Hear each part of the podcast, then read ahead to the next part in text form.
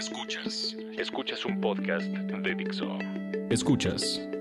Bonomía con Natalia Zamora. Por Dixo. Dixo. La productora de podcast más importante en habla hispana.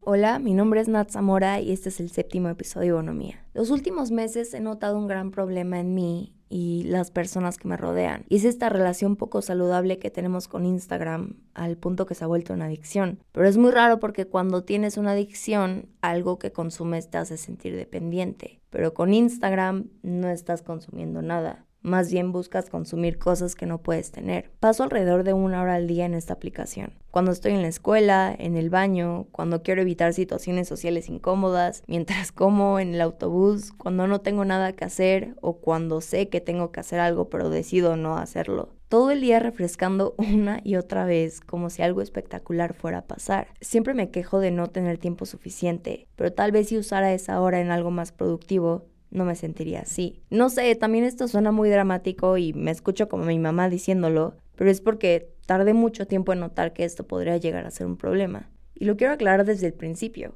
El problema no son las redes sociales, más bien hay malos comportamientos en redes sociales. Pero piénsalo, no toma un análisis muy profundo para darte cuenta que los likes de Instagram han reemplazado casi del todo los cumplidos cara a cara. Porque si subes una foto y tiene, no sé, 30 likes, Sientes esta ola de validación, aumenta tu confianza y prácticamente está escrito que tendrás un buen día. Pero por otro lado, si tu foto tuvo la mitad de likes o menos de la mitad, te sientes mierda. Tu seguridad baja hasta el piso y comienzas a reevaluar cada uno de tus aspectos físicos. Te preguntas, ¿por qué no tuvo éxito? Tal vez fue el ángulo, tal vez fue el pelo lacio o hice una pose muy rara o tal vez solo soy un ogro feo.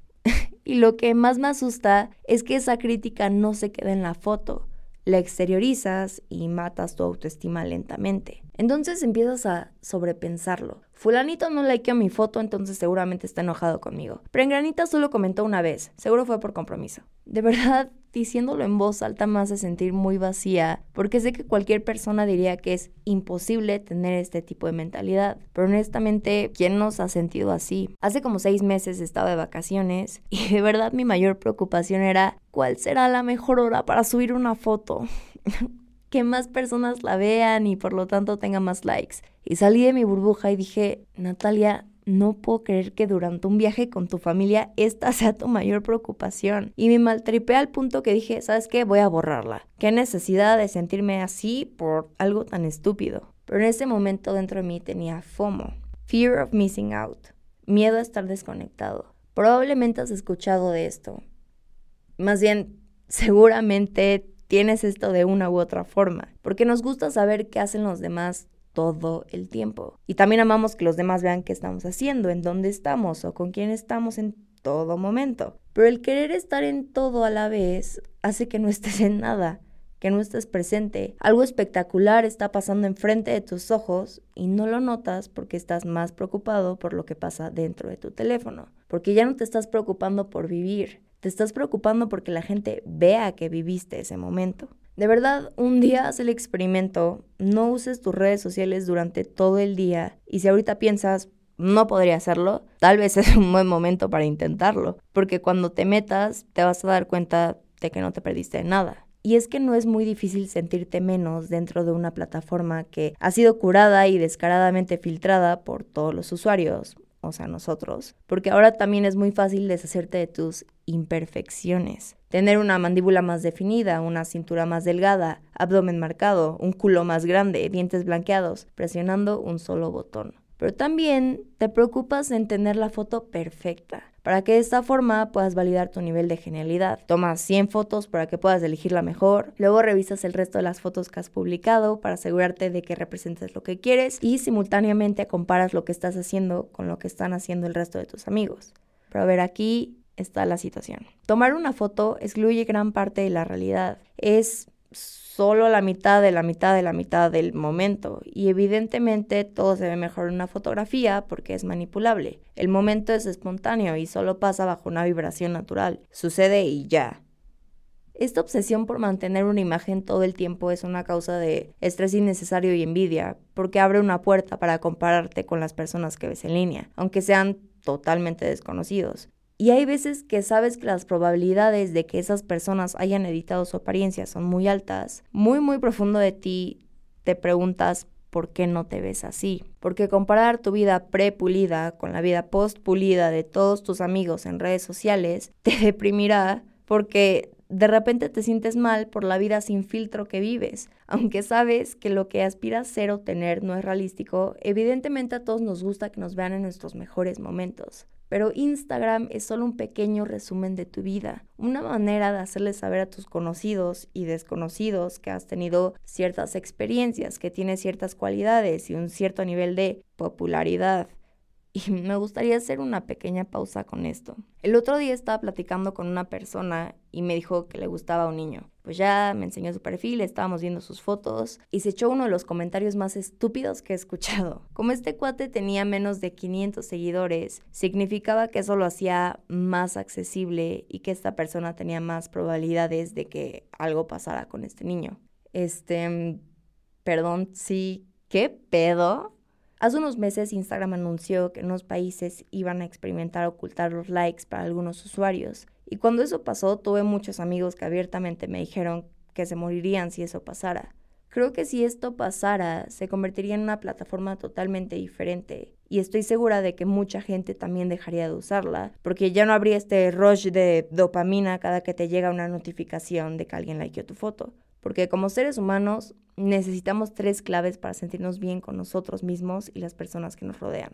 Y son atención, validación y pertenencia. Son tres cosas que recibimos en cuestión de segundos al usar esta plataforma. Y tiene una razón de ser. Muchas veces no nos vamos a acordar del mensaje que algo nos transmite, nos vamos a acordar de cómo nos hizo sentir. Entonces, aunque dentro de nuestra cabeza sabemos que fue un motivo realmente irracional, el sentimiento no va a cambiar.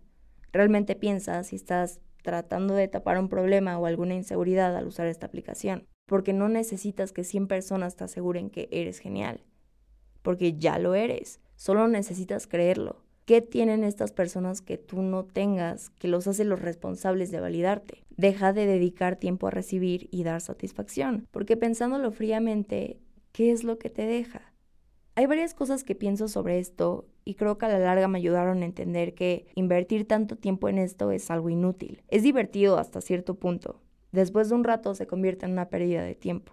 Entiendo que es importante adaptarse a esta nueva era obsesionada con la imagen, pero no dejes ir aspectos importantes de tu vida como interacciones sociales cara a cara o tu privacidad. No compartas cada aspecto de tu vida. Lo divertido es que sea espontánea, no monótona, porque recuerda que la mayoría de tus mejores recuerdos no están capturados en una fotografía. Concéntrate en lo que te hace feliz, no en lo que le dará placer a las personas que te siguen, porque realmente las personas que han subido todas esas fotos han invertido el mismo tiempo en ellas que tú en las tuyas. Y ojo, no tiene nada de malo construir una imagen, tal vez hasta es necesario hoy en día. Solo asegúrate de que no estés sacrificando tu felicidad en el mundo real para establecer una felicidad en Instagram. Ya saben que pueden encontrarme en Instagram como arroba natsamora y si alguien quiere mandarme su historia o un mensaje, pueden hacerlo a bonomía con doble n gmail.com. Puedes transmitir este podcast en iTunes, Spotify y Dixo.com. Adiós.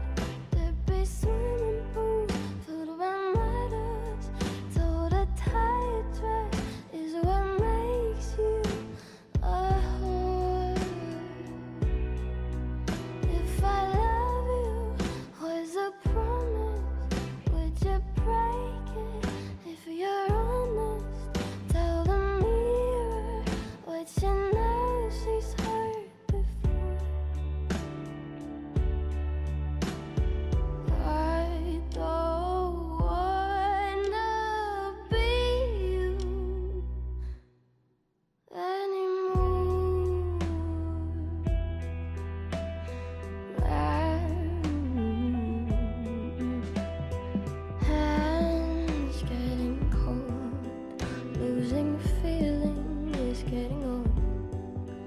Was I made from a broken mold? Hurt, I can't say.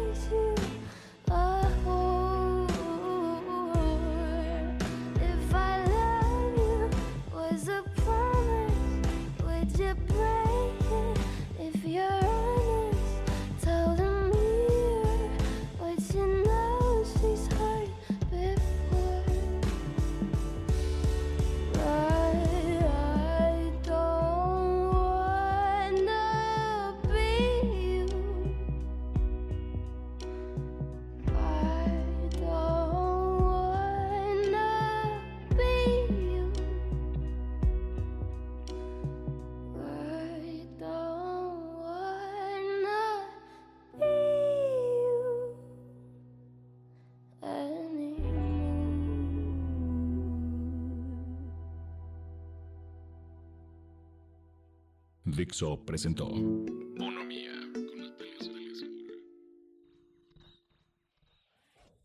La producción de este podcast corrió a cargo de Pedro Aguirre. Coordinación, Verónica Hernández. Producción general, Dani Sadia.